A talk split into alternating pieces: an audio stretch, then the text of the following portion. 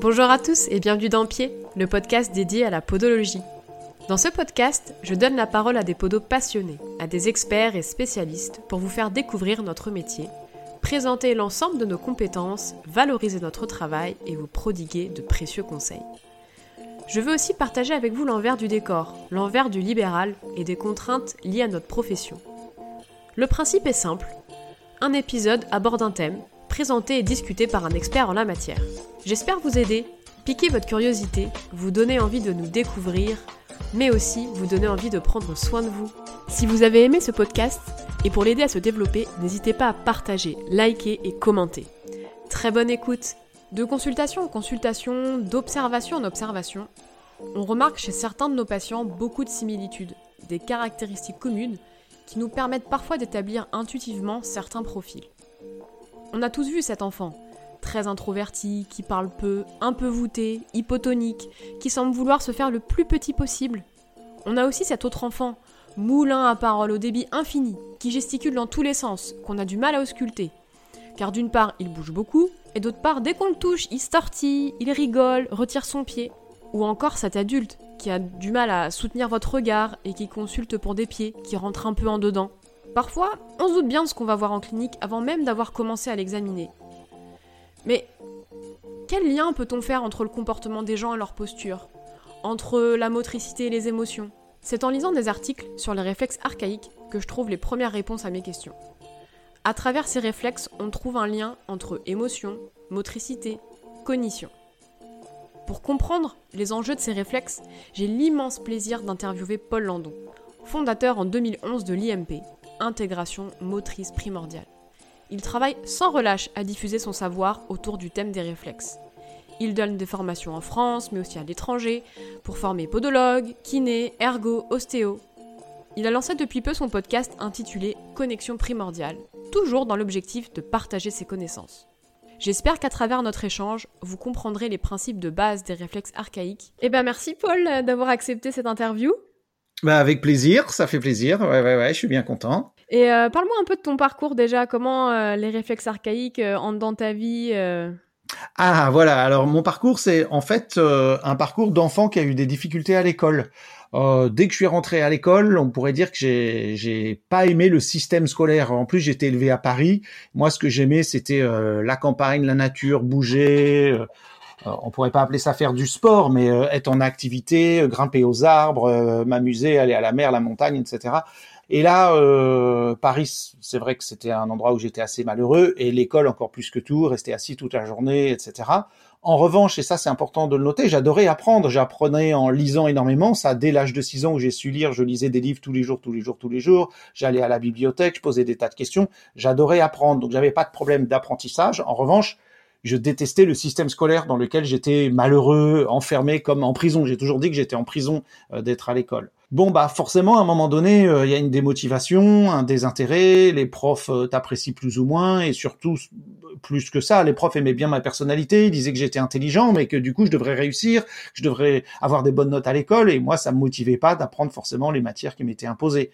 Donc très vite, je me suis retrouvé en non pas en grave difficulté, mais en, en difficulté scolaire, avec des notes très moyennes, etc. Et puis j'ai redoublé les classes. Et puis voilà, tant bien que mal, euh, j'ai fait l'école qui est obligatoire en, France jusqu'à l'âge de 16 ans. Et à 16 ans, j'ai décidé de quitter le système scolaire. Pour la, la petite anecdote, à l'âge de 16 ans, j'avais lu déjà euh, les livres de Françoise Dolto. À l'époque, elle avait sorti un livre qui s'appelait euh, La cause des enfants, dans lequel, entre autres, elle disait que le système scolaire tel qu'il était conçu n'était pas tout à fait adapté aux enfants Et donc moi, ça m'a donné euh, de l'eau à mon moulin. Et je suis allé voir le proviseur. J'ai dit, vous voyez, c'est écrit que le système scolaire est pas adapté aux enfants, donc je m'en vais. Et puis donc j'ai quitté le système scolaire. Je suis devenu animateur pour enfants. Donc j'ai travaillé dans ce que j'aimais, euh, justement à bouger, enseigner euh, la voile, enseigner le ski, aller à la montagne l'hiver, aller à la mer l'été et à travailler dans. Alors c'est amusant parce que je travaillais beaucoup avec des enseignants dans, au sein du système scolaire parce que j'encadrais les classes de mer, les classes de nature, les classes de découverte, etc. Et puis euh, beaucoup de colonies de vacances et des trucs comme ça. Et puis, euh, bah, à force de rencontrer des tas de gens euh, qui me disaient ah tu, tu devrais réussir, etc. je me suis dit c'est vrai que je devrais essayer de de prendre des de faire des études. Donc à 20 ans, donc après quelques années d'avoir quitté le système scolaire, je me suis dit que j'aurais aimé. Alors, je voulais faire plusieurs choses, mais bref, reprendre des études et passer un équivalent du bac. Et puis, bah, je me suis inscrit à la fac. Il y a des possibilités pour les gens qui ont travaillé de, de faire ça. Et puis, je me suis dit, bon, bah, on m'a toujours dit que j'étais intelligent. Euh, bon bah j'étais pas motivé quand j'étais petit, maintenant je suis super motivé, allons-y, allons-y les cours de maths, les cours de français, les cours d'histoire, géo. Et là, une déception énorme, comme mes parents en particulier m'avaient dit, t'es intelligent, si tu voulais, tu pourrais réussir, et que les profs m'ont toujours aussi tenu à peu près ce discours-là, et c'est pour ça qu'ils m'aimaient bien, et en même temps ils m'aimaient pas trop, ils m'aimaient bien parce que j'étais un élève sympathique, mais ils m'aimaient pas trop parce qu'ils avaient l'impression que bah c'est pas normal. T'étais un, peu un électron libre. Euh, voilà, voilà, voilà, et j'aimais bien bavarder avec eux, j'aimais bien échanger, euh, j'avais pas, pas de difficultés comportementales de type agressivité ou je sais pas quoi, j'étais pas méchant avec les profs ni rien, mais c'est juste qu'ils comprenaient pas pourquoi je réussissais pas. Et ben là, c'est moi qui ai pris une claque dans la figure parce que je me suis dit bon bah maintenant il suffit de le vouloir, allez prends ton bled, euh, prends ton bécherel, euh, apprends les règles de grammaire, euh, applique-les, les maths il suffit d'apprendre aussi, fais les exercices, et ben ça marchait pas du tout. Ok. Tu t'es en fait, tu t'es reconfronté exactement aux mêmes difficultés que tu avais eues quand tu étais petit, quoi. Exactement. avec l'angoisse que j'avais petit d'ouvrir un livre de grammaire ou un livre de maths, de rien comprendre dans mon cerveau, de pas arriver à mémoriser les trucs. C'était vraiment terrible pour moi. En plus Surtout que j'avais l'excuse, et j'ai appris ça, parce que après j'ai travaillé pendant 30 ans avec des enfants en difficulté scolaire, euh, j'ai appris euh, que c'est aussi un moyen de défense de beaucoup d'enfants. De, on leur a dit voilà si tu es intelligent tu devrais y arriver, et on se, on, se, on se cache un peu derrière ça en se disant voilà si je voulais je pourrais, mais je, je veux pas. Mais en fait je peux pas. J'ai beau vouloir, j'y arrive pas. Mon cerveau il a peut-être un certain potentiel, mais j'arrive pas à l'exprimer en tout cas dans le cadre qui m'est imposé scolaire. Alors là, en plus, à 20 ans, euh, les cours du soir à l'université, c'était super cool, avec des profs d'unif, avec des jeunes, et, des, en général plutôt des adultes qui étaient déjà dans la vie active et tout. Donc c'était, euh, tout était super cool, avec des profs qui étaient disponibles et tout et tout, mais ça, ça marchait pas. Tu, tu sentais que tu avais un potentiel et les autres voyaient ton potentiel, mais tu n'arrivais pas à savoir comment y accéder. Voilà, c'est-à-dire que, comme tu disais, électron libre, moi, euh, j'apprenais des choses qui me passionnaient dans les bouquins, dans des sujets qui n'étaient pas des sujets qu'on me demandait d'étudier, mais en revanche, les sujets que je voulais m'imposer ou qu'on m'imposait, bah ça marchait pas. Voilà, les, les trucs typiquement scolaires, ça marchait pas. Et qu'est-ce qui, du coup t'a permis de, de, de, creuser la piste du réflexe archaïque Alors, ma mère, très jeune, elle s'est intéressée à tous les trucs alternatifs. La naturopathie, euh, les médecines douces, les trucs parallèles et tout et tout. Très très jeune. Donc moi, gamin, j'ai été baigné un peu là-dedans. Et puis on était soigné en ostéo. Et puis j'ai déménagé, je suis venu euh, à Caen parce que comme je l'ai dit tout à l'heure, j'aimais pas Paris. Donc dès que j'étais un petit peu plus grand et que j'ai pu euh, gagner un peu de sous pour me payer un loyer, je suis parti. Je suis venu à Caen. Il se trouve que toute ma famille a aussi déménagé à Caen en Normandie. Et là, on a changé d'ostéo euh, et je suis tombé sur une ostéo super sympa qui m'a dit ah mais on va travailler ensemble, on peut peut-être libérer des trucs et tout. Et puis, ça m'a fait du bien, ça m'a plus détendu, j'étais plus apte à me concentrer effectivement. Elle m'a dit, euh, ah, j'ai une collègue qui fait une méthode, s'appelle la méthode Vitose, euh, vous pourriez essayer, etc. Alors, dans la méthode Vitose, il y a des exercices de relaxation, de concentration, etc. Ça m'a fait beaucoup de bien, j'ai fait une quinzaine de séances.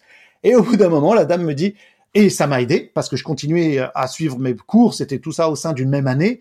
Euh, euh, ça m'a aidé, mais au bout d'un moment, la dame, elle a dit, il y a un blocage, euh, j'arrive pas à atteindre. Normalement, les gens qui ont fait 15-20 séances de vitose, ils arrivent beaucoup mieux que ce que vous arrivez à faire.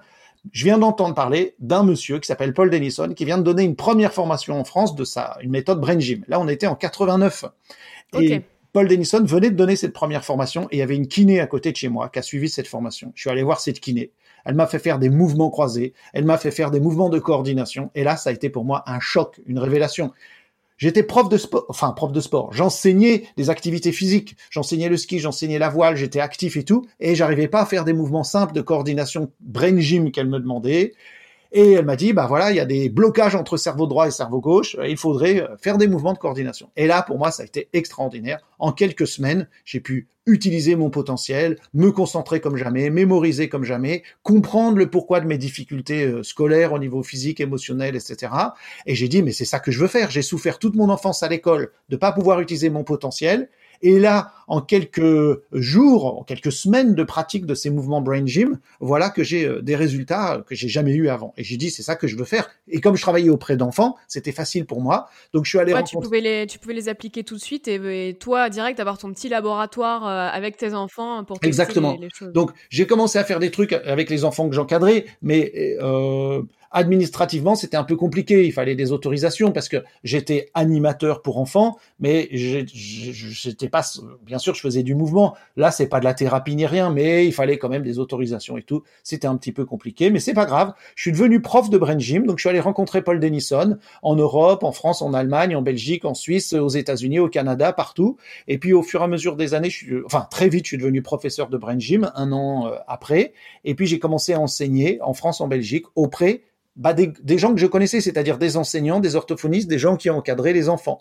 Et puis, je suis devenu un assistant de Paul Denison. J'ai commencé à le traduire, à l'inviter en France. Et puis, j'ai donc euh, et en 93, je suis devenu prof de brain gym. Et puis en 96, j'ai créé le centre de formation Le Plaisir d'apprendre, qui existe toujours en France et qui anime des formations comme son nom l'indique, tu vois, centre de formation, le plaisir d'apprendre, c'était ça ma passion première, l'amélioration de l'apprentissage. Donc c'est quelque chose que j'ai vécu, des difficultés.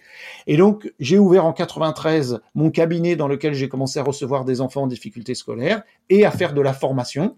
Et euh, de plus en plus pour ouvrir ce centre de formation carrément en 96. Mais du coup, euh, très concrètement, c'est quoi les réflexes archaïques et à quoi ils servent? Et voilà, tu m'as déjà posé la question comment j'ai rencontré les réflexes et j'ai pas encore prononcé le, mot parce Mais que oui, c'est ça. Ben oui, parce que en fait, j'ai commencé à faire cette méthode brain gym on parle aussi de éducation kinesthésique, éducation par le corps. Et moi, en travaillant avec Paul Denison, j'étais quand même comme n'importe qui et on le serait euh, pour peu euh, euh, sidéré par les résultats que j'obtenais avec les gens et sur moi-même par des simples petits mouvements. Et donc je posais régulièrement la question à Paul Denison Comment c'est possible que des mouvements si simples aient autant d'efficacité au niveau corporel, au niveau cognitif, au niveau émotionnel? Quels sont les mécanismes, finalement, l'énorme question, entre le corps et l'esprit?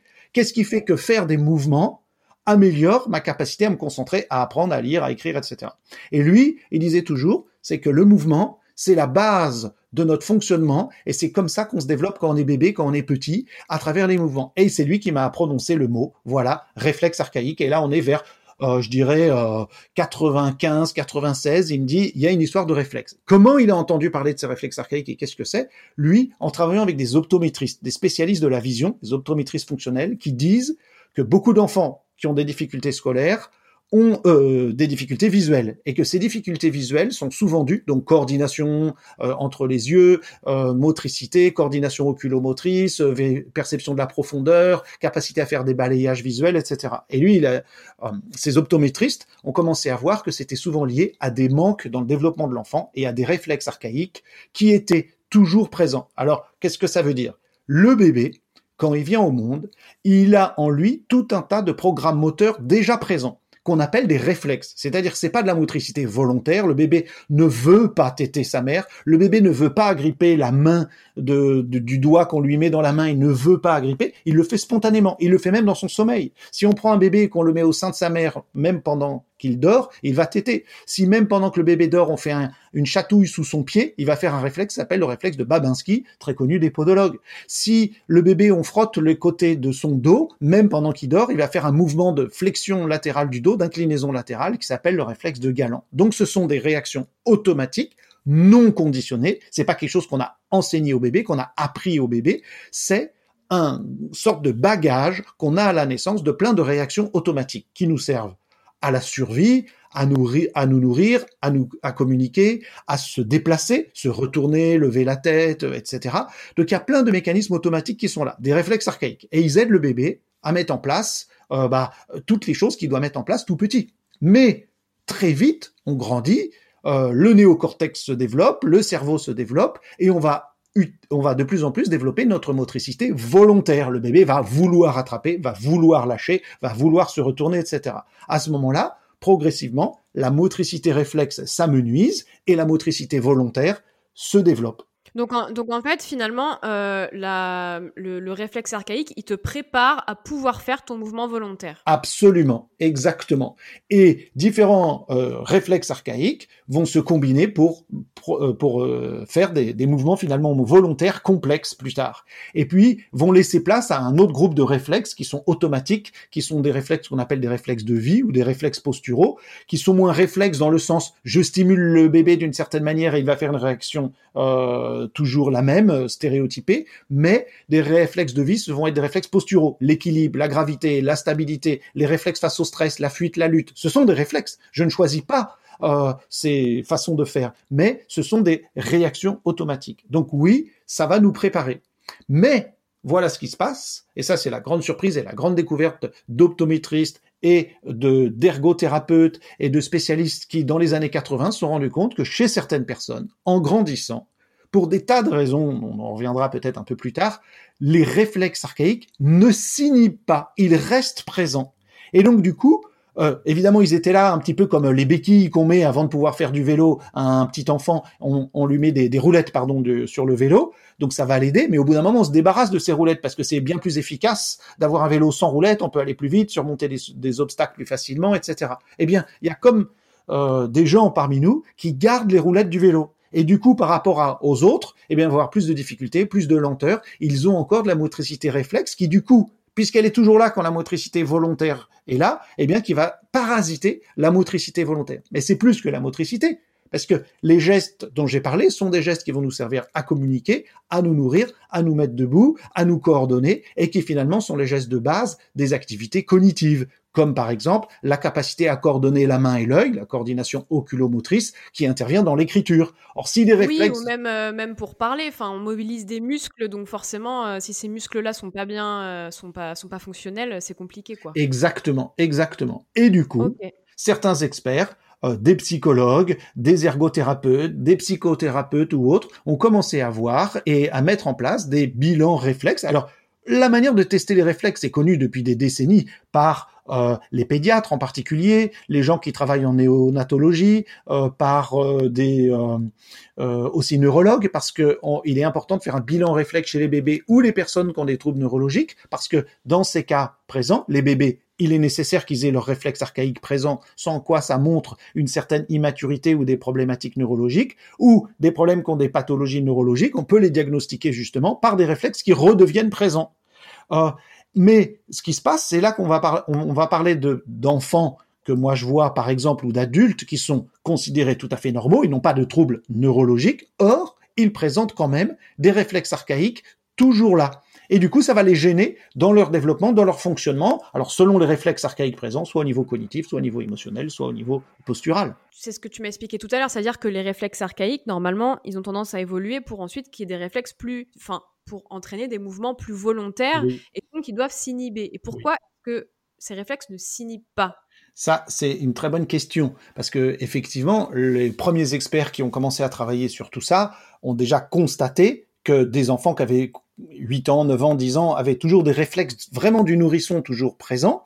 Euh, et ils ont commencé à faire d'abord des corrélations entre la présence de ces réflexes et des difficultés spécifiques au niveau postural, émotionnel ou cognitif, des difficultés d'apprentissage. Mais effectivement, euh, il y aura deux questions qui se posent. La première, c'est pourquoi? Pourquoi ces réflexes ne s'intègrent pas chez certaines personnes? Quelles sont les bonnes et les mauvaises conditions d'intégration des réflexes chez, chez les enfants? Et la deuxième question, évidemment, sur laquelle on ira plus tard, c'est quoi faire euh, quand ces réflexes n'ont pas été intégrés, est-ce qu'il est possible plus tard de les intégrer et de faire euh, quelque chose Donc on pourrait dire à ce moment-là euh, de la thérapie des réflexes, de l'inhibition des réflexes. Donc c'est effectivement les deux questions qui se posent. Donc pour répondre à ta première question, qu'est-ce qui fait que des réflexes s'intègrent pas? Alors là, il y a beaucoup de, de réponses possibles parce que pour élever un être humain, il y a beaucoup de paramètres. Les paramètres physiques, physiologiques, les paramètres émotionnels, les paramètres euh, d'environnement généraux. On peut même imaginer des gens ont parlé de certains paramètres au niveau de l'alimentation, que certaines carences faisaient que le cerveau pouvait se développer plus ou moins bien, etc., etc. Donc il y a plein de choses. Globalement, on a divisé nous euh, dans nos recherches et en faisant un peu la synthèse de tout ce qui se fait au niveau réflexe dans le monde, on a divisé les choses en trois gros groupes. ce qui se passe en intra-utérin, donc pendant la grossesse, ce qui se passe au moment de la naissance ou tout, autour de la naissance, et puis la première année de vie de l'enfant globalement. Et puis évidemment, il y a tout le reste après parce que ça va être encore quelque chose de passionnant, c'est que les choses ne sont, et Dieu soit loué, pas jouées une fois pour toutes. Ça marche dans les deux sens. C'est-à-dire, on peut pas estimer que euh, les choses sont intégrées pour toujours dans la vie et donc un réflexe bien intégré peut se désintégrer plus tard, mais aussi euh, il y a plein d'autres possibilités dans la vie d'intégrer ces réflexes. Donc tout n'est pas joué euh, forcément à la naissance ou dans cette période-là. Alors c'est quoi les conditions? Ben, Par exemple, des stress ou des traumatismes vécus par la mère pendant la grossesse peuvent affecter le développement de son enfant, comme pour n'importe quelle autre chose. Donc évidemment, euh, une grossesse à risque, euh, une mère qui a dû être alitée, euh, des problèmes médicaux, enfin où on a dû prendre des médicaments, drogue, alcool, coups, deuil, tout stress ou traumatisme qui a été reçu par la mère ou problèmes médicaux peut peut affecter le développement de son enfant. Et c'est vrai que, par exemple, euh, on a, il y a eu des corrélations qui ont été faites entre euh, des petits poids du bébé, des bébés nés prématurés, euh, certaines carences alimentaires, en particulier, on pensera aux oméga 3, et un manque de développement des enfants, mais pas c'est pas quelque chose qui a été spécifiquement forcément mis en place, enfin corrélé avec les réflexes, mais avec le développement général des enfants. Or, les réflexes sont déjà longs dans ce développement, et on s'aperçoit effectivement que les enfants qui ont vécu euh, des stress ou des traumatismes en intra-utérin, ou la mère a vécu des stress, des traumatismes ou des pathologies en intra-utérin quand elle était enceinte, eh bien, affectent le développement de l'enfant, et en particulier nous, on va trouver des difficultés euh, au niveau des réflexes archaïques, c'est-à-dire plus de réflexes non intégrés que chez des enfants chez qui les choses se sont bien passées pendant la grossesse. Et est-ce que ça veut dire que si un réflexe lui-même euh, ne se met pas bien en place pendant la vie intra-utérine et euh, pendant l'accouchement ou après, du coup, ça donne des difficultés pour ensuite les intégrer. Déjà, même la mise en place du réflexe en lui-même, il, est important. Bien sûr, bien sûr. Euh, je pense par exemple à la posture de la mère. Ça, c'est très intéressant. Euh, notre corps humain, il est fait normalement, c'est un, un cœur, un corps de chasseur, cueilleur, pêcheur, on pourrait dire bougeur, en effet pour avoir une vie active intense. Une femme enceinte euh, est normalement une femme qui est solide, euh, qui est active de nos jours, on dirait qui est sportive, mais le fait d'être sportif aujourd'hui, c'est une qualité qui est dire voilà, tu es sportif ou non sportif, mais un être humain normalement qui vit dans la nature, tel qu'on a été constitué, il est de, de facto sportif, et dès qu'il peut se reposer, il se repose. Donc une femme enceinte, elle est censée, entre guillemets, par la nature, être une chasseuse, cueilleuse, grimpeuse, coupeuse de bois, grimpeuse d'arbres, etc., etc. Et donc, elle est euh, très tonique, elle bouge beaucoup, euh, elle a une posture qui est bien érigée, elle a un périnée qui est solide, des abdos qui est solide, sont, qui sont bien solides, etc. Et le bébé est stimulé de telle manière que ses réflexes sont bien activés et le corps et la posture de la mère est, est suffisamment tonique pour que son enfant se développe bien. Moi, je suis persuadé que beaucoup de problèmes qu'on trouve aujourd'hui autour de la naissance, dans lequel il faut utiliser ventouse, forceps, césarienne, accouchement déclenché, etc., sont dus au fait que nos corps sont tellement faibles aujourd'hui qu'on n'arrive plus à mettre au monde nos enfants naturellement. On sait que les sollicitations physiques qui sont, euh, enfin le manque de sollicitations physiques depuis la deuxième dernière partie du XXe siècle et au XXIe siècle sont les plus faibles que jamais de toute l'histoire de l'humanité. Donc évidemment, je dis les femmes, mais les puis aussi quelque part la surmédicalisation autour, pas forcément de la grossesse, mais autour de l'accouchement, où la femme doit rester immobile, où on propose très vite la péridurale, où euh, dès que ça va trop vite, euh, on déclenche. Voilà. Voilà, il y a beaucoup, beaucoup, beaucoup de choses. On impose aux femmes de d'accoucher, ça veut dire de enfanter, coucher, alors que ça s'est jamais vu avant. Les femmes ont toujours enfanté telles qu'elles souhaitaient, euh, accroupies sur le côté, à quatre pattes, sur le dos, sur le ventre. Elles pouvaient bouger, dilater leur bassin comme il fallait, etc. C'est plus possible aujourd'hui ou rarement possible aujourd'hui. En fait, c'est pour dire, là je parlais de la posture de la mère, mais c'est un exemple parce que ça vient pas souvent en tête des gens, que souvent le bébé, il a la crise du logement dans le ventre de sa mère, disait une sage-femme, euh, et, et, donc c'est important que la femme euh, puisse bouger librement. Voilà, c'est un exemple comme ça. Et on s'aperçoit qu'à ce moment-là, ça stimule un certain nombre de mécanismes dans, dans le corps euh, du bébé. Bon, mais les, les pères sont pas mieux dans le sens où les pères, ils sont toutes, ils sont très faibles et ils n'ont pas une bonne posture, etc. Mais comme ils portent pas l'enfant, bah, ça aura moins de conséquences à ce niveau-là. C'était, pour donner un exemple des multiples facteurs qui affectent le développement d'un enfant. L'alimentation carencée d'une femme, des médicaments, on l'a dit. Alors pendant la naissance, tu as mis le doigt sur quelque chose de très important, la surmédicalisation de la naissance. On peut le dire parce que l'OMS euh, dit que en France en particulier, on surmédicalise beaucoup de choses au niveau de la naissance. C'est pas forcément les conditions, on va dire, idéales d'un point de vue des réflexes, pour favoriser les choses.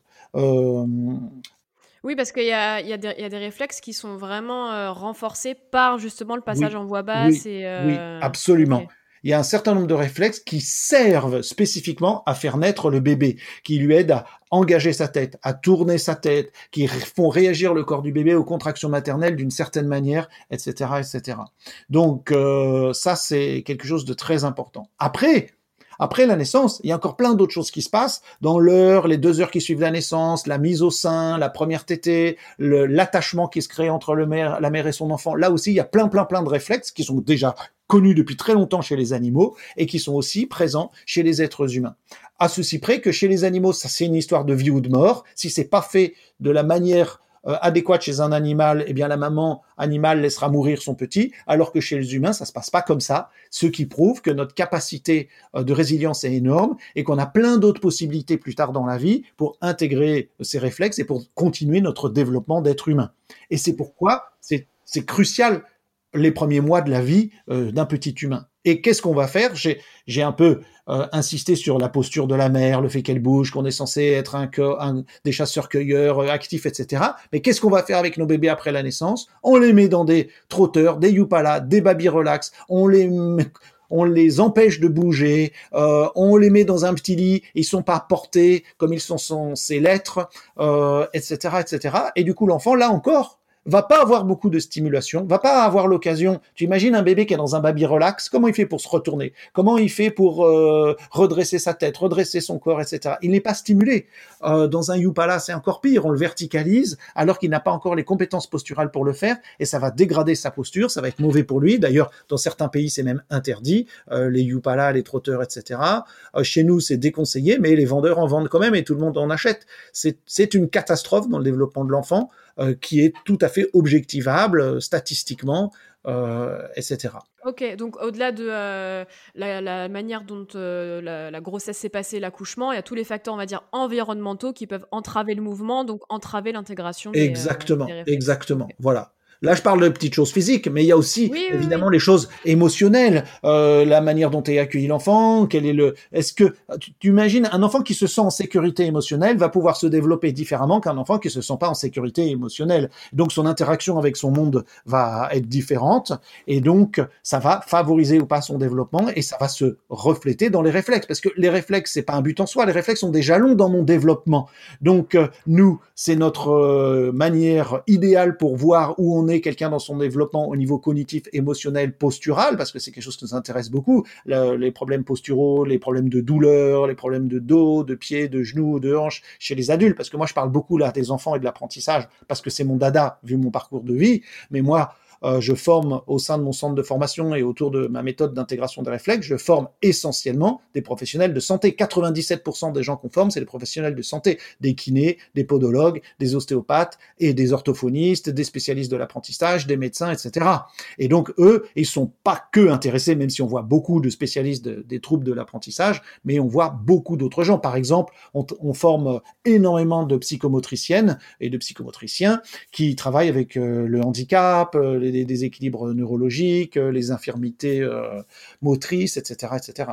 Ouais, mais ça, c'est quelque chose qui est fou quand même de se dire que euh, en crèche ou les assistantes maternelles ou même à l'école, il n'y ait pas cette espèce de, ligne conducteur que bah, c'est le mouvement qui permet à l'enfant de se développer correctement. Absolument, absolument. Mais ça, c'est tout un travers qui est dans notre société, on pourrait dire, et qui remonte à Descartes, où on a séparé le corps et l'esprit, et où on a du mal à faire le lien entre le fait que le mouvement et moteur, c'est un jeu de mots, de notre développement cognitif et qu'il n'y a pas de séparation entre mes acquisitions, mes acquisitions motrices et mes, mes acquisitions psychologiques. Et d'ailleurs, le mot psychomotricité, il n'y a pas de trait d'union entre les deux. Psycho et motricité, c'est une seule et même chose. Mais nous, on a le l'école. L'école, c'est là où on apprend la cognition, l'apprentissage. C'est un truc qui se passe dans la tête. C'est a rien à voir avec le corps. Euh, on a les docteurs du corps euh, on a les kinésithérapeutes qui réparent le corps quand il est cassé, et puis on a le psychologue qui répare la tête quand ça va pas dans la tête. Mais en fait, aujourd'hui, les études montrent que les kinés doivent parler des troubles euh, psychologiques des gens parce que les gens sont stressés euh, et que ça leur, ils en ont plein le dos et que ça leur fait du bien de parler avec le kiné quand il est disponible, et vice versa. Beaucoup de gens qui ont des troubles psychologiques ont besoin de massage, ont besoin de bouger, de faire des activités sportives. C'est là où on voit arriver euh, les modèles biopsychosociaux justement dans la gestion de la douleur, dans ces, oui, oui. On a trop séparé les deux. Et quand on étudie un peu le développement de l'enfant, on voit que c'est encore plus vrai parce que son système nerveux est en développement et c'est encore plus vrai. Et tu as tout à fait raison. Les assistantes maternelles, les crèches et plus tard les enseignants à l'école euh, maternelle et à l'école primaire devraient avoir une formation beaucoup plus poussée. Enfin, beaucoup plus. Euh, on peut pas dire beaucoup plus puisqu'elles n'ont, c'est quasi inexistant. Pas, sur ce sujet, sur ces sujets-là, parce que par des micro-interventions, il s'agit pas de leur dire on va leur faire la révolution dans les crèches ou dans les écoles. Par des micro-interventions en, en connaissance là, ça change toute leur manière d'interagir avec les enfants et surtout ça change le développement des enfants et les résultats sont immédiats, visibles par tout le monde. Et ça, c'est super chouette. Et puis après, je trouve que euh, moi, je, je, je, connais bien le sujet parce que mon fils vient de rentrer à l'école maternelle, donc ah oui. sa, toute première rentrée. Et il y a quand même une évolution dans la disposition de la classe. Là, ils sont beaucoup plus sur des ateliers mobiles et ils sont beaucoup moins assis à des tables. Euh, il y a quand même commence à y avoir un peu un peu de modification dans, la manière dont on enseigne, mais parce que aussi il y a le courant Montessori qui, oui. se développe. Heureusement, heureusement, heureusement qu'il y a ce courant euh, Montessori euh, qui a retrouvé du poil de la bête euh, il y a quelques années. Euh, tu as tout à fait raison. Ce que je pense, c'est qu'on est arrivé à un point tel que moi, je, je vois énormément d'enseignants. J'en forme depuis 25 ans, presque 30 ans maintenant des enseignants, et qui sont arrivés à un point tel qu'ils n'arrivent pas à faire leur métier. Euh, les conditions sociales ont changé, euh, on peut plus enseigner aux enfants tel qu'on le faisait avant. Euh, toute notre société a changé hein, très très vite, et donc euh, ils sont obligés de trouver d'autres solutions, d'autres solutions qui sont pas les solutions qu'on leur a appris à l'école des enseignants. Donc effectivement, c'est dans la disposition de la classe, c'est du Montessori, c'est de réintégrer le corps dans la classe, c'est d'utiliser euh, d'autres outils. Et nous, on a énormément d'enseignants qui viennent dans nos formations, qui se payent leur formation. Il n'y a pas de prise en charge professionnelle, donc ils sont hyper motivés. ah oui, d'accord. Ouais, c'est vraiment des enseignants qui, même au-delà au-delà de l'aspect professionnel, ressentent le besoin de. Absolument. Il faut que les, les choses changent, quoi. Absolument, absolument. Et ça, euh, on le voit. Mais c'est valable dans tous les domaines, dans ton domaine, euh, dans ton métier, etc. Tout le monde, de toute façon, cherche euh, à s'améliorer, à trouver des solutions aux difficultés qu'il rencontre. Et mais c'est vrai que la crise dans l'enseignement par rapport aux enfants est telle que ça bouge. Voilà, voilà. Ah, c'est sûr. Ok. Et si on revenait un peu au réflexe Oui. Et justement, euh, quand tu dis qu'un réflexe s'intègre, est-ce que une fois que tu l'as intégré, il est intégré pour toute ta vie? Ah voilà, c'est quelque chose d'important. Euh, oui et non. C'est-à-dire que quand j'ai intégré un réflexe petit, il y a eu les bonnes conditions physiques, euh, environnementales, émotionnelles, etc. J'ai intégré mon réflexe, donc je me développe le mieux possible. Voilà, j'ai mis euh, toutes les chances de mon côté, ou mes parents m'ont mis toutes les chances de mon côté, mon potentiel peut s'exprimer. Mais un réflexe, c'était quoi? C'était une réaction automatique, en attendant qu'une réaction plus efficace prenne le dessus. Et une réaction plus efficace, c'est quoi? C'est un apprentissage qui a été fait, un conditionnement qui a été fait, une motricité volontaire qui est plus efficace. Mais dans la vie, on rencontre des situations, on appelle ça aujourd'hui des stress, physiques ou émotionnels, dans lesquels je ne suis pas prêt à réagir de manière volontaire. Des situations où bah, je ne sais pas y faire face. Dans ce cas-là, qu'est-ce que fait le corps? Il dit le néocortex sait pas y faire face, la motricité volontaire, l'acte conscient, bah, je sais pas comment faire, donc je fais appel à de la motricité automatique, c'est-à-dire aux bons vieux réflexes qui sont là. Parce que ces réflexes, comme on l'a dit depuis le début, ils n'ont pas disparu, ils sont inhibés. Inhibés, ça veut dire quoi? Que le néocortex a mis un couvercle dessus, il dit j'ai plus besoin de vous les copains, mais ces réflexes sont toujours là, sous-corticalement. Et donc, quand le cortex n'arrive plus à réagir dans une, à, être efficace dans une situation donnée dans la vie, il va faire appel à ses copains qui étaient là avant, les réflexes. Et les réflexes vont ressurgir. Exemple. Euh, dans la vie de tous les jours, j'ai pas besoin de marcher en mettant tel un zombie mes mains devant moi parce que je sais que je vais pas perdre l'équilibre facilement. Donc je marche en ayant les bras détendus. Mais si tout d'un coup je bute sur quelque chose ou je glisse sur quelque chose, je vais tomber en avant mon cerveau n'a pas le temps de réagir et de me faire faire une chute spéciale et élaborée, mais je vais automatiquement sortir le train d'atterrissage, c'est-à-dire mes mains vont se mettre devant moi et je vais tomber sur mes mains et non pas sur mon crâne grâce à un réflexe qui s'appelle un réflexe de parachute ou un réflexe de soutien des mains. J'ai pas fait exprès de mettre mes mains, j'ai pas décidé de mettre mes mains ou de mettre d'abord la droite, la gauche ou de chuter comme ci ou comme ça.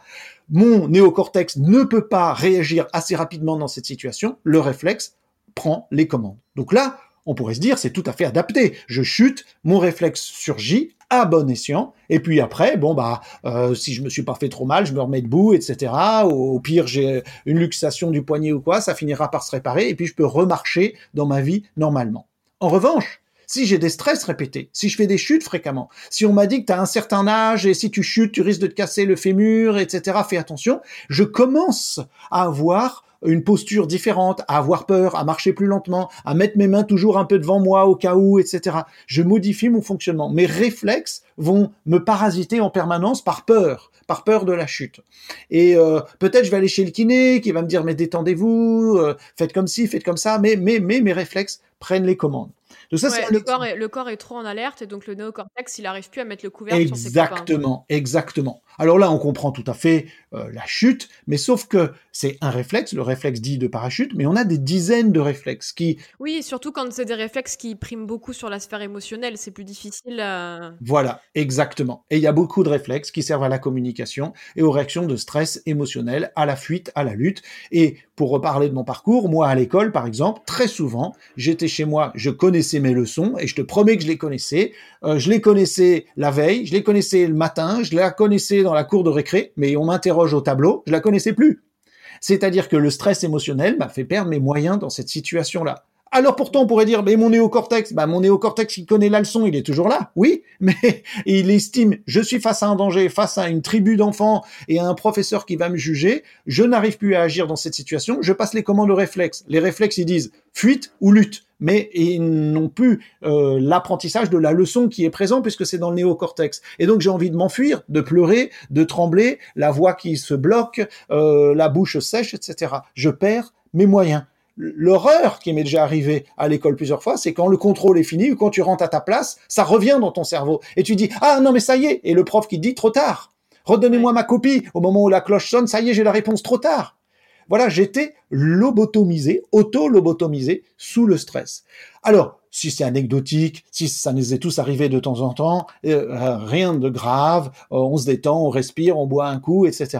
Mais si c'est fréquent, mon corps apprend à travailler sous stress, et finalement mon corps va de plus en plus passer les commandes à mes réflexes qui vont finalement être un parasitage permanent. En quelque sorte, mon néocortex n'arrive plus à faire son job. Ok.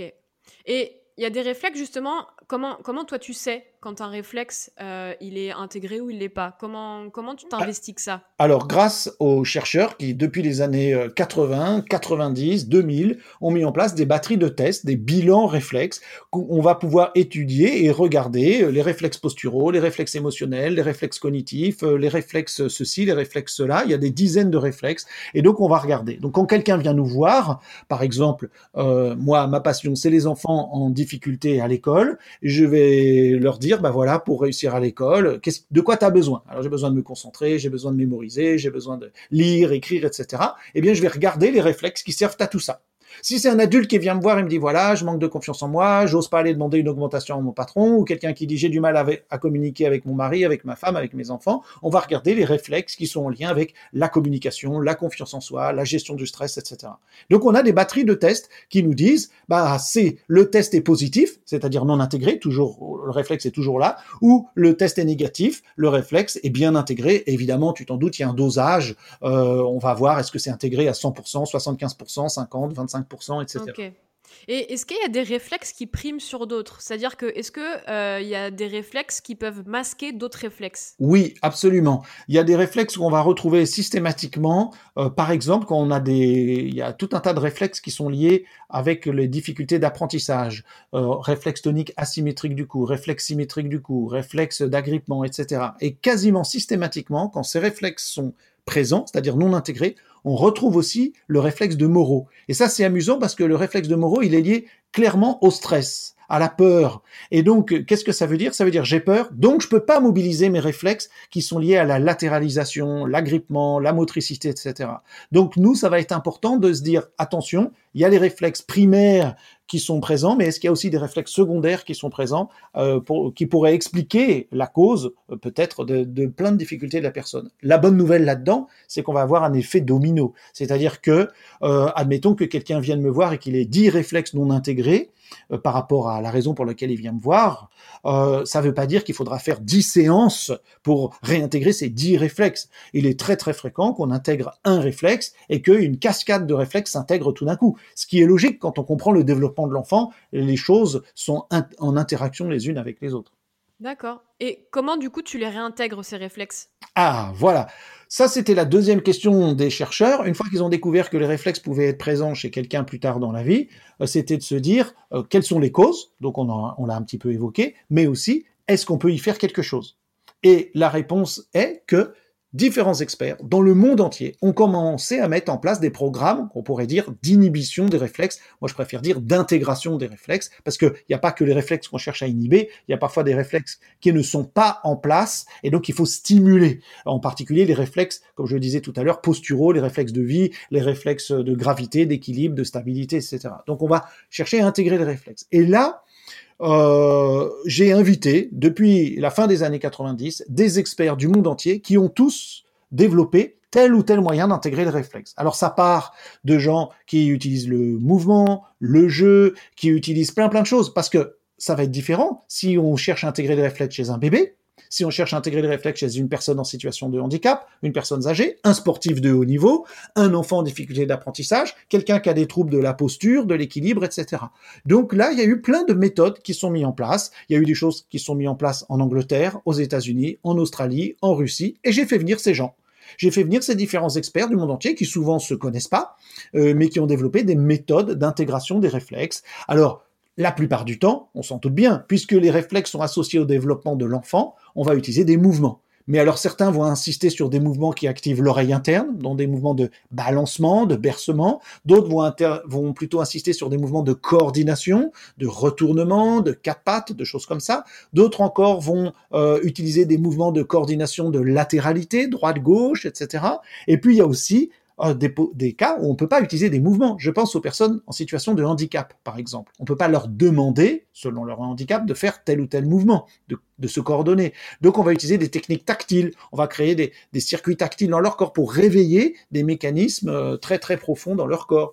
On va utiliser aussi beaucoup de jeux, euh, différentes activités, et puis il faut tenir compte des conséquences, enfin des, pardon, des causes émotionnelles, euh, qui interviennent dans la non-intégration des réflexes. Et donc, il y a aussi des techniques de gestion du stress, de mieux-être, de détente et des choses comme ça, quoi.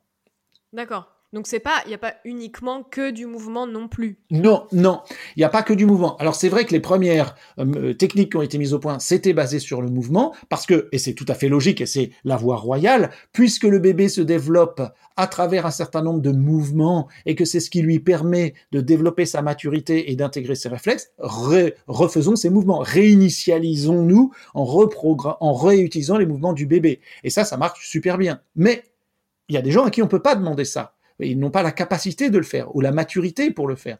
Donc, on a trouvé d'autres moyens de le faire, différents chercheurs, et donc il y a des techniques tactiles, des techniques euh, isométriques, des techniques motrices, euh, et plein, plein, plein d'autres moyens. Euh, plus d'une dizaine de méthodes existent pour réintégrer les réflexes et que je me suis permis, moi, dans les années 2010, euh, de, de, de, combiner entre elles pour créer bah, l'approche que j'ai l'honneur d'enseigner, qui s'appelle l'intégration motrice primordiale, et qui est en France un peu leader dans l'intégration des réflexes, puisque c'est moi qui ai invité ces différents experts, et ça continue d'ailleurs. Bon, malheureusement, il y en a qui devaient venir au mois de mars, avril, qu'on a reprogrammé octobre, novembre, mais à cause de toutes les histoires de confinement, eh bien, on est obligé, euh, enfin, de, coronavirus, de les reporter parce que ce sont des experts qui viennent de l'étranger. En particulier, on avait des Américains qui venaient euh, là pour travailler sur les réinitialisations motrices, un autre sur le travail sur le fascia, un autre sur le travail sur les mouvements et les jeux. Donc, on a ces différentes choses-là. Euh, et différents experts qu'on continue à faire venir. Euh, toi, quand justement tu as un, patient adulte ou pas qui vient te voir, euh, ça prend combien de temps pour le traiter? Est-ce que c'est un processus qui dure des jours, des semaines, des mois? Très bonne question. Alors, d'abord, une séance d'intégration de réflexe dure en général autour d'une heure. pendant une heure, en gros, on va faire le bilan des réflexes, des réintégrations avec la personne et surtout prendre euh, pas mal de temps pour lui montrer qu'est-ce que la personne va pouvoir faire chez elle pour contribuer à intégrer ses réflexes. Est-ce qu'elle va devoir euh, utiliser des mouvements, des jeux, euh, changer des choses dans sa vie quotidienne très simple, des petites choses comme ça. Donc, dans la séance, on va bilanter, intégrer et montrer à la personne quoi faire dans sa vie quotidienne. Ça, c'est très important pour nous. C'est-à-dire, c'est pas un traitement qu'on va faire à la personne, c'est plutôt lui montrer, lui enseigner quel type de choses elle peut faire dans sa vie couronne pour maintenir cette intégration. T'imagines bien que quelqu'un qui n'a pas intégré des trucs depuis qu'il est tout petit euh, et que c'est un adulte, il a 40 ans, etc., que euh, une séance d'une heure, même répétée quelques fois, va réintégrer toutes les difficultés qu'il a pu avoir dans sa vie suite à ça. Donc ce qu'on va faire, c'est plutôt nous déterminer qu'est-ce qu'il pourrait faire au quotidien pour améliorer les choses et lui montrer son un programme moteur personnalisé qu'il va pouvoir faire. Alors et là, justement, c'est la bonne nouvelle, c'est quelques minutes par jour. Donc une séance, ça dure une heure. Et en gros, on voit les gens une fois par mois. Combien de fois on va voir les gens? C'est très variable. Personnellement, moi, pour les enfants qui ont des difficultés de lecture et d'écriture, concentration et des difficultés scolaires, les enfants, je les vois trois, quatre fois. Ça veut dire, ils viennent me voir en général au mois d'octobre parce qu'on a commencé à avoir des difficultés en septembre à l'école. Je les vois en octobre, novembre, décembre, et puis peut-être après, je le vois à la fin de l'année, une fois au mois de juin. Et voilà. Euh, Parfois, je vois les gens deux fois parce que c'était juste des réflexes très très précis qu'on a trouvé. Je leur montre ce qu'il faut faire. Paf, ils appuient sur le bouton réinitialisez-vous. Ils redémarrent l'ordinateur en faisant les bons mouvements et ça y est, les difficultés qu'ils avaient euh, s'améliorent euh, comme ils le souhaitent. D'autres gens, évidemment, là c'est très différent. Par exemple, ma compagne Ludivine, elle travaille avec des personnes en situation de handicap important et là, euh, il leur faut des séances plus régulières tout au long d'une année et ils voient des progrès au fur et à mesure des mois qui se mettent en place. Il y, y, a plein de plein de possibilités. Mais grosso modo, c'est des séances d'une heure, espacées d'un mois. Pourquoi espacées d'un mois? Parce que il faut laisser le temps à la personne de s'approprier ses mouvements, ses activités dans sa vie quotidienne. Et puis on refait le point un mois après, on lui demande comment ça s'est passé, qu'est-ce que vous avez fait, qu'est-ce que vous avez bien réussi à faire, qu'est-ce que vous avez eu plus de mal à faire, comment on peut les aider. Et puis on regarde au bout d'un mois comment les comment les choses ont évolué au niveau des réflexes. Et puis, en fonction de ce qu'on revoit dans le deuxième bilan qu'on fait, parce qu'à chaque fois, on fait un petit bilan pour voir comment les choses évoluent, ben, on lui remontre des petites activités.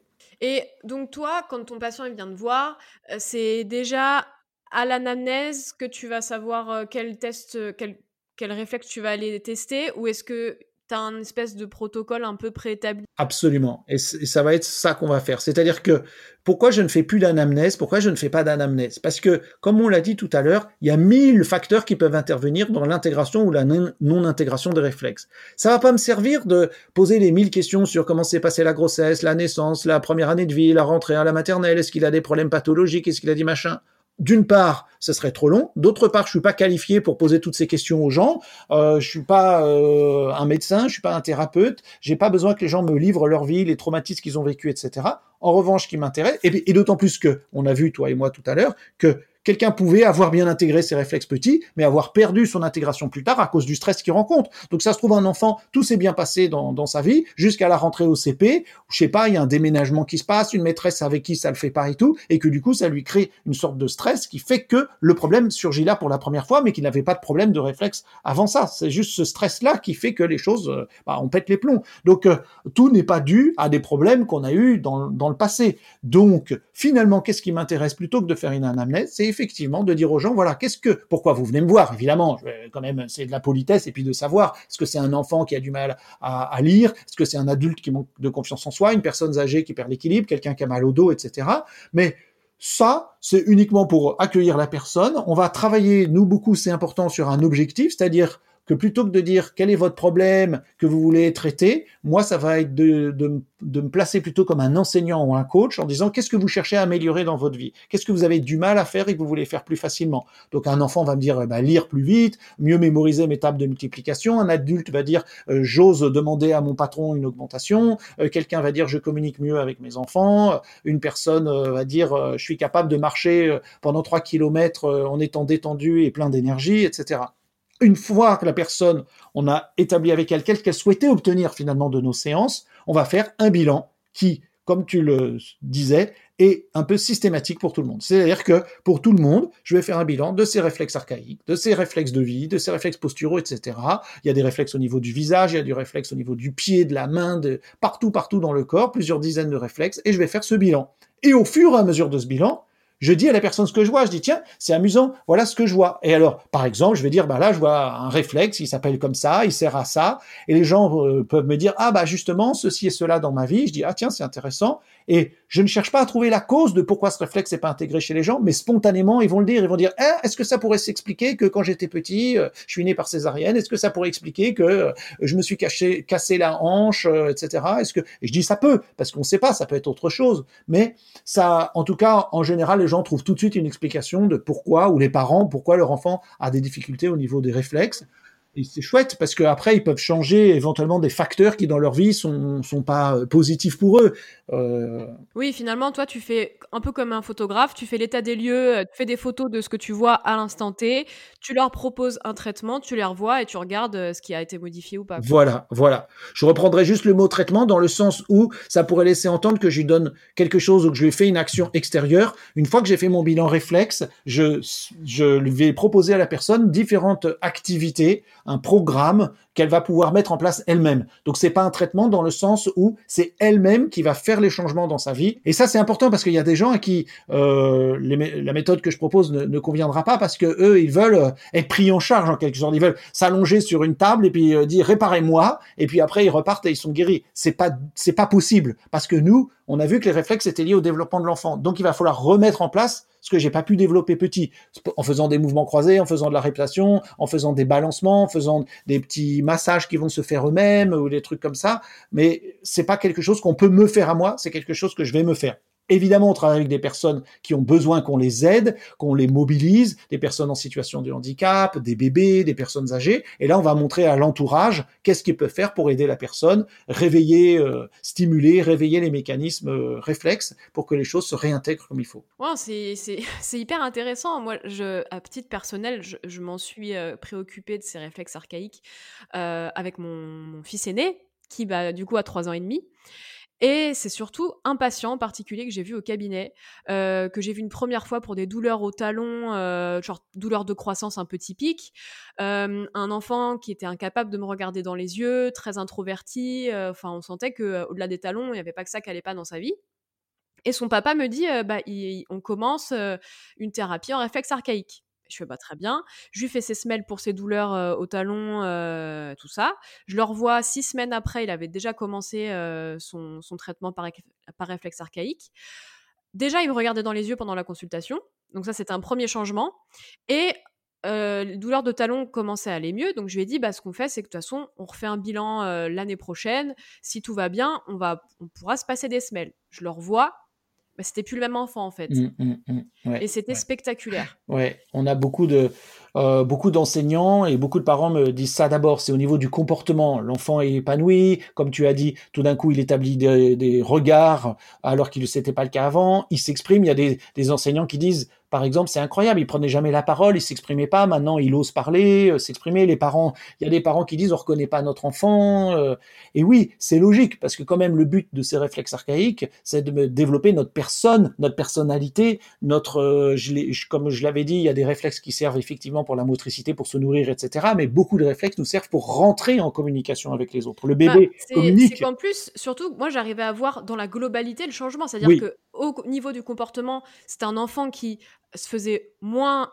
transparent, c'est-à-dire qu'il il était là, on je pouvais lui parler à lui, alors que moi ce qui me gênait, c'est que je pouvais pas rentrer en contact avec lui, donc quand je parlais, je, parlais à son papa en fait, parce que je, je pouvais pas rentrer en contact avec lui, alors que là maintenant je parle, quand je m'adresse à lui, bah, je lui parle, on se regarde, et surtout au niveau de sa posture, et au niveau de, euh, des éléments de semelle, c'est que c'est un enfant, j'espère que l'année prochaine, on pourra enlever les semelles. Mmh, mmh, parce que mmh. au niveau de la motricité, on voit qu'il y a beaucoup plus de... Euh, au niveau de son bassin, ça tient beaucoup plus la charge. Quand il se met sur un pied, ça, ça s'effondre moins. Enfin, même au niveau de son tonus musculaire, on voit la différence. Tout à fait, tout à fait. Ouais, ouais, ouais, ouais. Et donc ça, c'est important ce que tu dis parce que tonus musculaire et, c'est à la fois au niveau comportemental, au niveau cognitif et au niveau de la posture du tonus musculaire. Et ça, c'est très important. Il n'y a pas de, on peut pas séparer en vrai euh, les acquisitions cognitives et les acquisitions motrices. Euh, ça va ensemble. Ça, c'est très important. Et c'est pourquoi euh, ton métier est très important, y compris dans les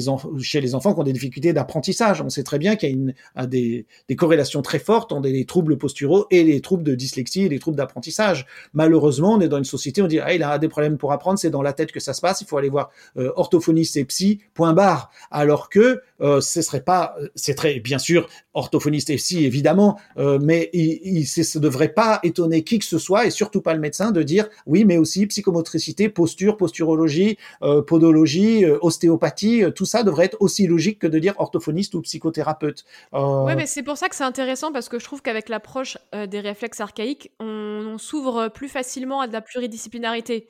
Avec les enseignants, avec les parents, avec les kinés, avec, euh, je trouve que ça permet aussi d'avoir un, beaucoup plus d'horizontalité dans la prise en charge du patient. Exactement. Et la preuve en est que dans nos stages, dans les mêmes salles de cours où on forme les gens, il y a toutes les professions que tu as dites. Il y a toutes les professions qui sont les enseignants, les orthophonistes, les psychothérapeutes, mais aussi dans la même salle, ce qui est rare d'habitude, des kinés, des podologues, des psychothérapeutes, des médecins, euh, des ostéopathes, etc. Et ils se rendent compte qu'ils ont un langage commun, qui est le langage du développement de la, de la, de la personne, de l'être humain. Ils se rendent compte que finalement, ils ont un langage commun, ce qu'ils savaient pas parce qu'on les a, on, leur, on les a formés dans des boîtes séparées. Il y a le kiné d'un côté, le psy de l'autre. Et là, dans les mêmes cours, ils parlent ensemble et se rendent compte que finalement, ils font la même chose d'une certaine manière. Ils travaillent sur des êtres humains qui ont les mêmes mécanismes dans les deux cas de figure. On a des psychomotriciens, on a tout le monde est dans cette même salle et, et, et finalement se découvre un langage commun. Et comme tu dis, ça favorise l'horizontalité parce qu'après, quand ils retournent dans leur cabinet respectif, ils continuent à utiliser ce langage commun pour communiquer le kiné avec le psy, le psy avec l'orthophoniste, l'orthophoniste avec la psychomote. Bon, c'est des choses qui se déjà, mais aussi avec les enseignants. Et les enseignants ont aussi ce langage commun et les parents, etc. Et c'est super. Et des podologues, on a beaucoup de podologues, ça c'est vrai. Non, bah, mais en tout cas, vraiment merci beaucoup pour cette euh, ouverture d'esprit, euh, bah, déjà d'avoir euh, accepté si facilement, avec autant de plaisir, de faire cette interview. Voilà, c'est gentil. Euh, parce que euh, je trouve ça important de faire euh, rayonner un peu plus les réflexes archaïques dans notre profession. Oui.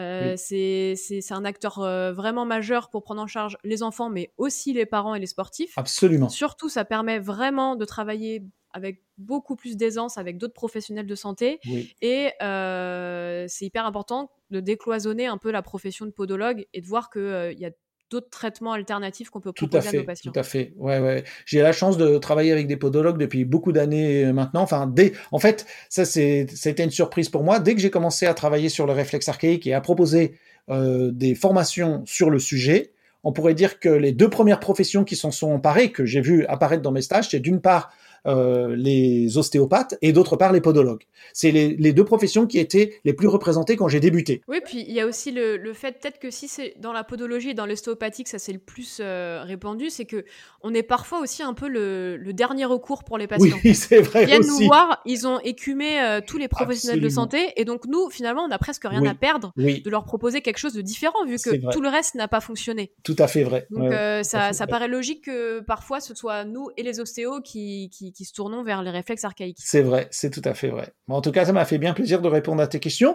Si les gens, après euh, euh, avoir entendu euh, l'interview, ils ont des questions et ils souhaitent reposer des questions, moi, je suis disponible, il faut pas hésiter. hein. Vous pouvez retrouver tous les épisodes de Pied sur l'ensemble des plateformes d'écoute et suivre les dernières informations sur Instagram via les comptes Show Your Pied et Podoxygène. Si vous avez aimé ce podcast et pour l'aider à se développer, n'hésitez pas à partager, liker et commenter. À très bientôt!